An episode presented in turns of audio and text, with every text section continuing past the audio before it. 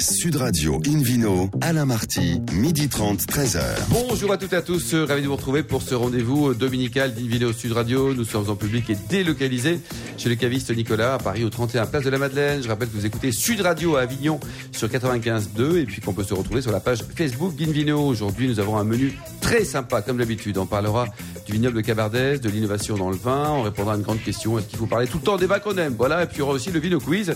Un joli plateau avec une seule voix féminine, Hélène Pio. Mais on y tient. Bonjour Hélène. Bonjour. Puis après, côté garçon, il y en a plein. Il y a Jacques-Olivier Pespe, David Cobold, Philippe Orbrac et puis Bernard Burchi. Bonjour à tous les 4, 4, 5. Bonjour. bonjour. Bonjour. Alors pour commencer cette émission, Indino Sud Radio vous retrouve, vous, hein, Hélène Pio. Vous aimez les taxis anglais ou pas alors J'adore les taxis anglais.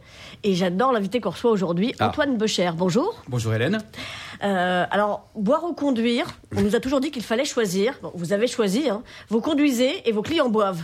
C'est ça, ça c'est Avec formule. modération, Hélène, hein, pas de blague. Eh ben, hein. eh ben, pas tant que ça, si je peux me permettre. si, si, Mais si. en même temps, ils conduisent pas, eux, donc tout va bien.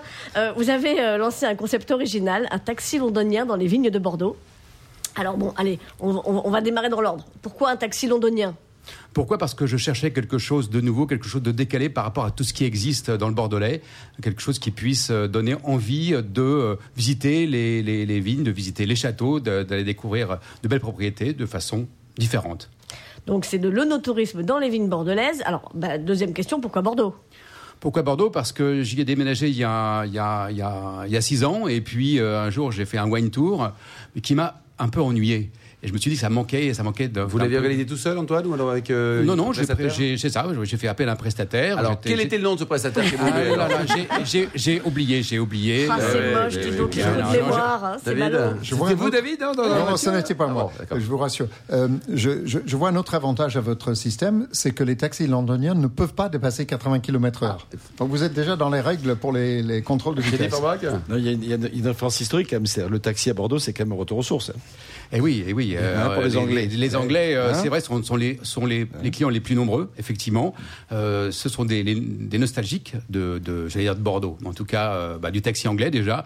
Et puis, puis l'amour de, de Bordeaux, l'amour du vin, bien sûr.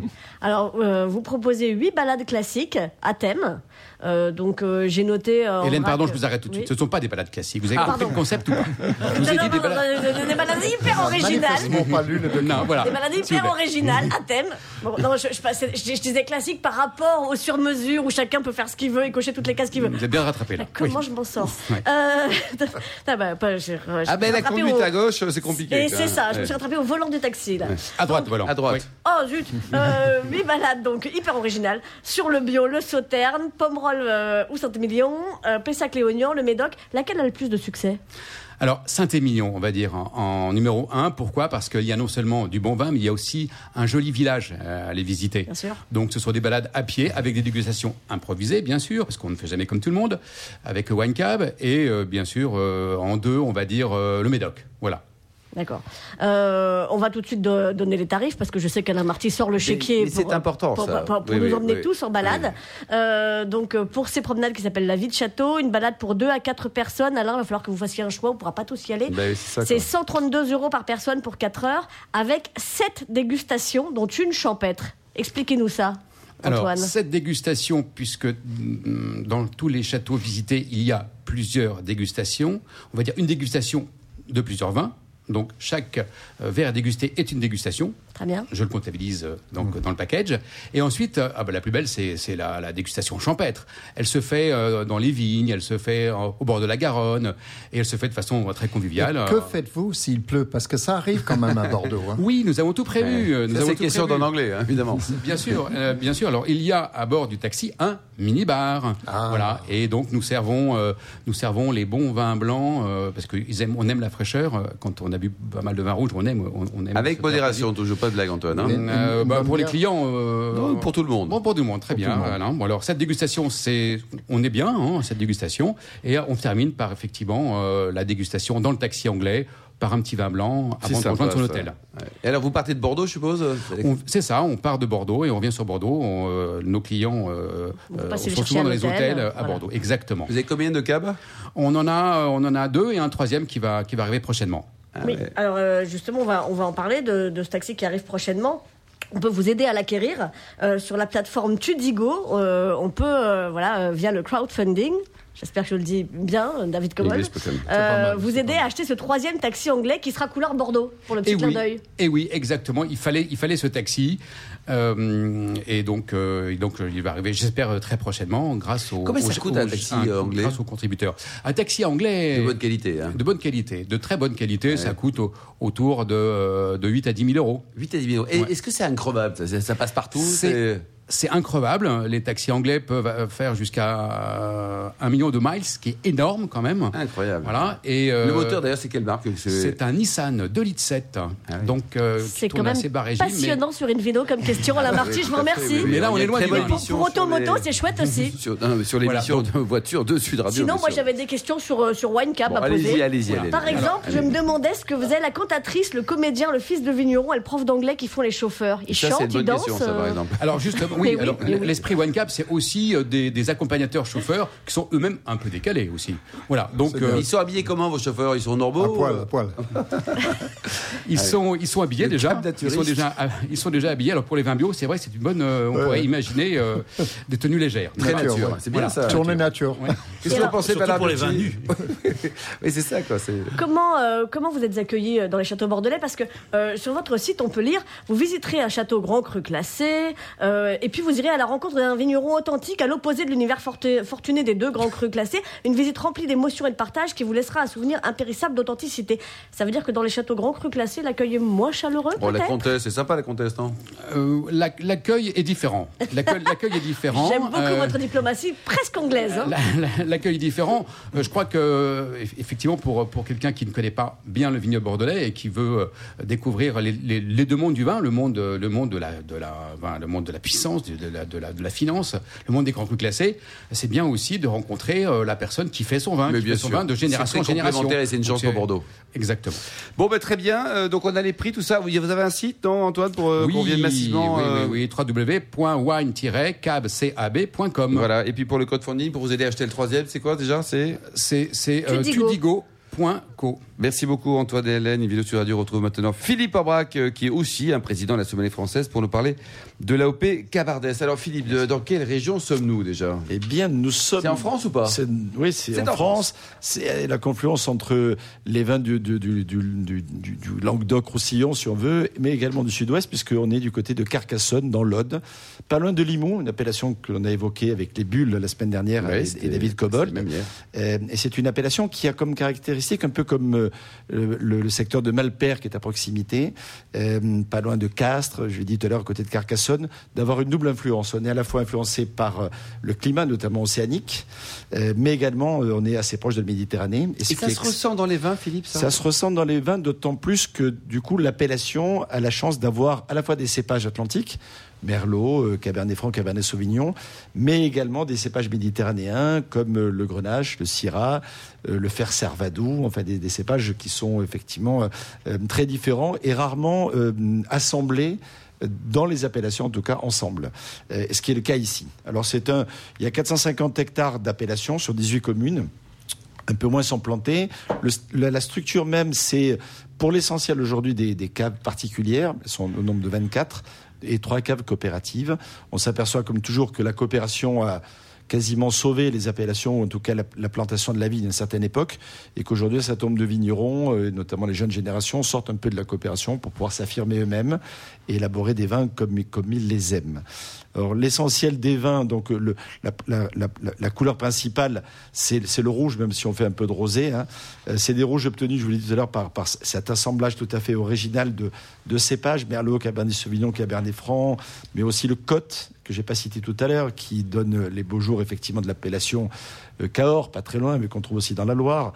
Euh, le fameux fer Servadou, euh, dont, le nom évoque la, dureté du bois, et les, tailleurs s'en souviennent d'une façon assez... assez Ça donne des difficile. tendinites. Ça donne des tendinites. Maintenant, avec les, les sécateurs électriques, ça va C'est nettement mieux, quoi, mais ça, mais à l'époque, c'était ça. Comme le Cabernet Sauvignon, d'ailleurs, redoutable, tout à fait.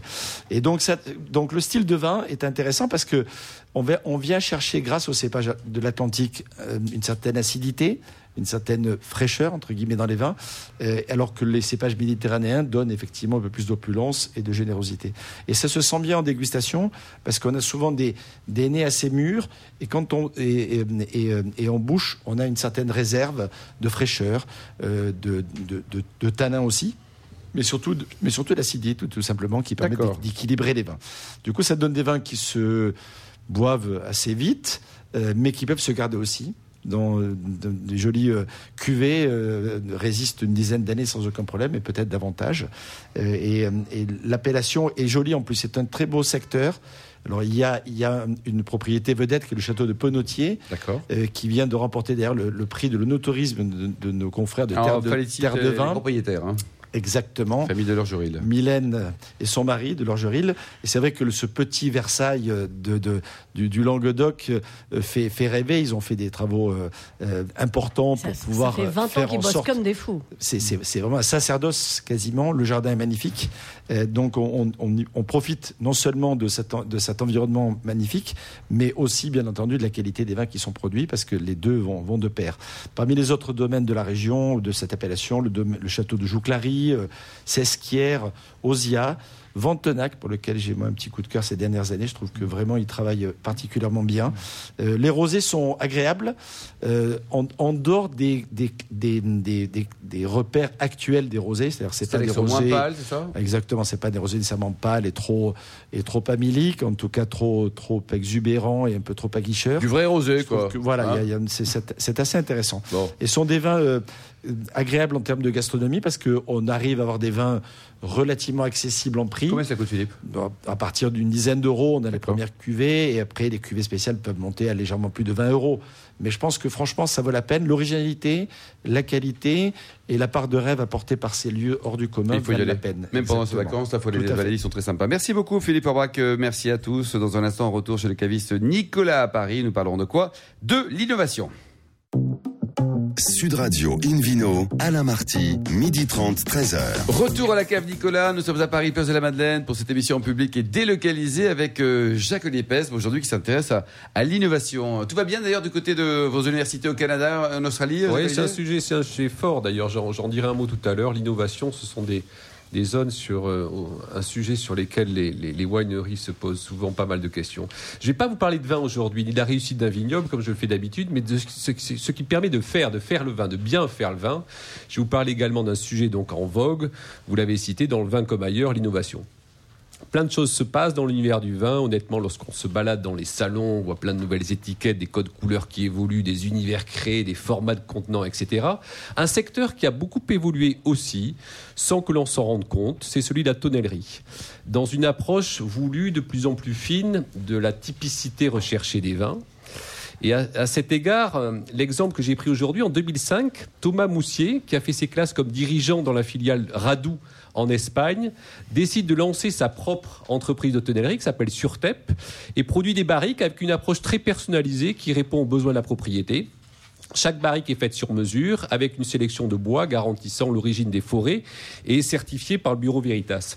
D'ailleurs, en préparant ce sujet, j'ai appris qu'on ne pouvait pas acheter de barriques certifiées bio en France, ce qui me paraît assez incroyable en 2019, compte tenu de toutes les approches que l'on a aujourd'hui euh, sur ces sujets. Alors, je reviens à mon sujet. Thomas Moussier démarre en Espagne, puis en Argentine, en Italie, en France. Aujourd'hui, il vend 2000 barriques par an. Et ça, bon, ils créent une boîte, ils vendent des barriques, c'est ça de l'innovation Alors, vous ça, c'est ce qu'on appelle une innovation de marché. Vous prenez un marché, celui de la barrique, servi par des acteurs bien structurés, expérimentés, et vous apportez une valeur ajoutée. Ici, c'est la personnalisation de l'offre.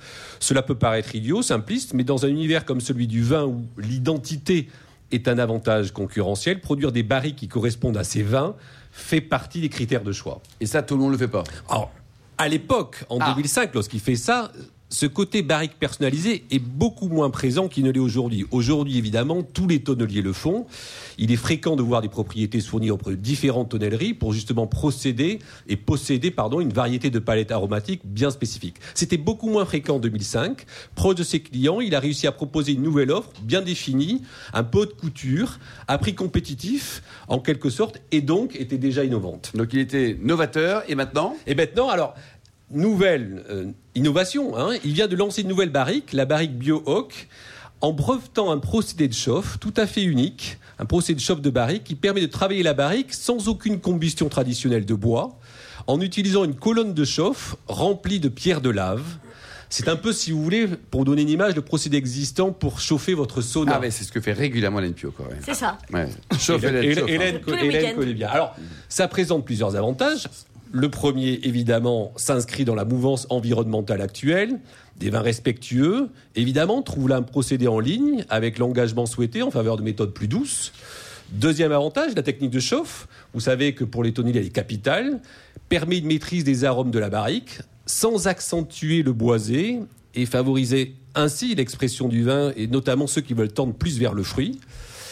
Et mieux, pour les propriétaires de terroirs composés de, de, schiste ou de sol de basalte, euh, on peut tout à fait envisager d'utiliser les pierres du sol de ces parcelles et jouer ainsi sur l'expression pleine et unique du terroir et accentuer ainsi le côté minéral.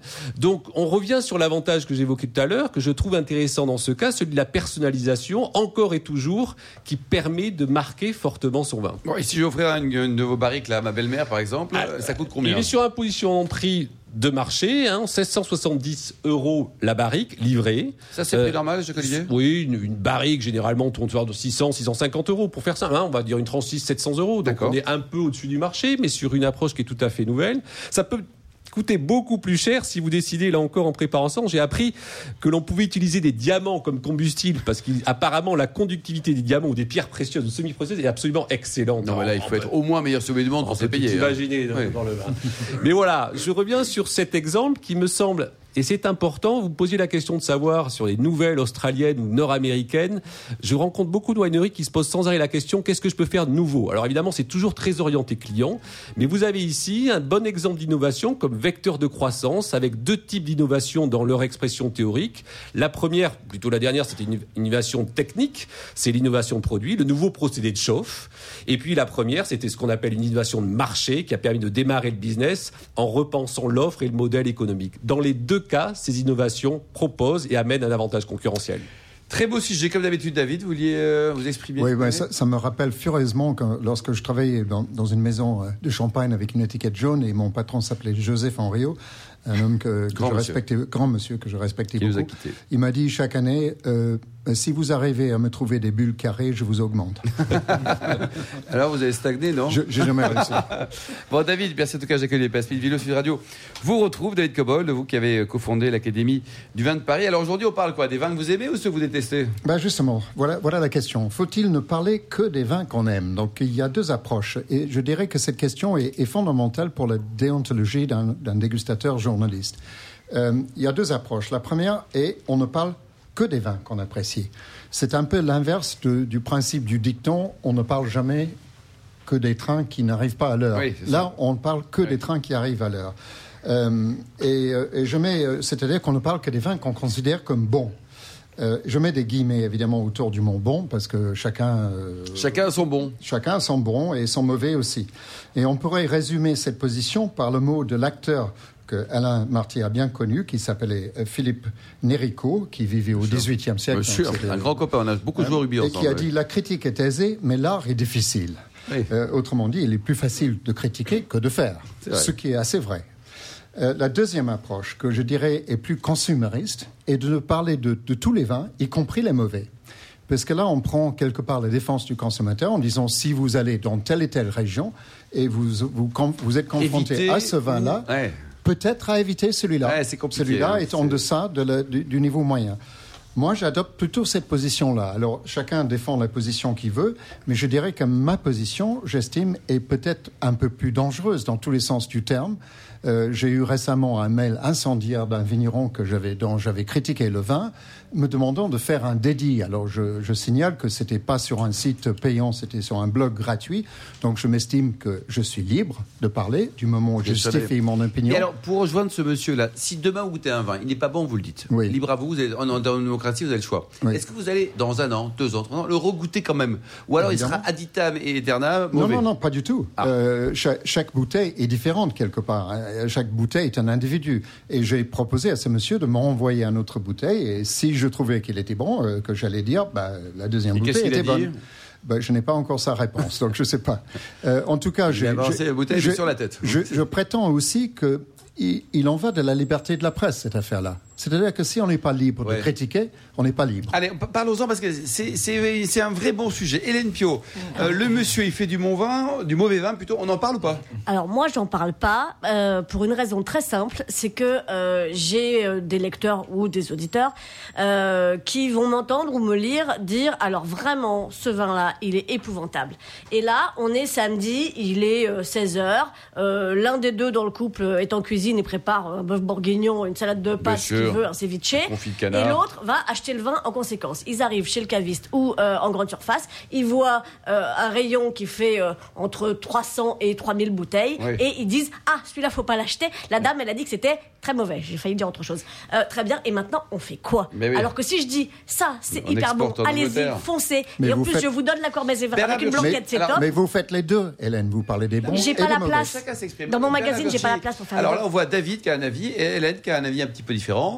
Bon, je pense que la- cette position un peu duale, c'est-à-dire bon, pas bon, je pense qu'il faut la nuancer un petit peu, parce qu'il y a des vins dont c'est pas forcément la tasse de thé. Alors, que, par exemple, les vins très boisés n'est pas ma tasse de thé, mais je sais qu'il y a une partie de public qui aime ça. Et donc, moi, je fais preuve, faire preuve de pédagogie. Je vais dire, je vais expliquer le vin. D'accord. Je ne vais pas le détruire en disant non, c'est vraiment mauvais. Non, je vais dire attention, ce vin est très boisé, probablement réservé aux gens qui aiment ça. Hein, donc ici. D'accord. Voilà, donc ici, donc je pense que. Mais boisé Je- Bernard, alors, c'est une caractéristique. Il y a aussi des mauvais vins qui Oui, sont mauvais vins tout court. Enfin, oui, bien sûr. Alors, il y a, imbuvables il y a parfois, effectivement des, vins à défaut. des vins à défaut grave. Donc là, mais j'explique le défaut. D'accord. Non, donc c'est de la, de la Et même en- manière. En précisant peut-être que si un vin, une cuvée n'est pas bonne, les autres, ça peut-être sont bonnes, non? Oui, c'est possible. Oui, c'est vrai. Et alors, la critique n'est pas si aisée que ça, parce que moi, je considère que détruire un vin, hein, c'est beaucoup plus compliqué que de leur dire du bien. Parce qu'il Ah, faut, il faut ouais. le motiver, il faut justifier pourquoi. Hein, ici. Et donc, euh, moi, chaque fois qu'effectivement, je être- trouve que on, on ma gueule, si je puis me permettre. Hein, donc ici, donc ça prend beaucoup de temps pour expliquer pourquoi. Hein, ouais. Voilà. Donc en particulier, le vin est très cher.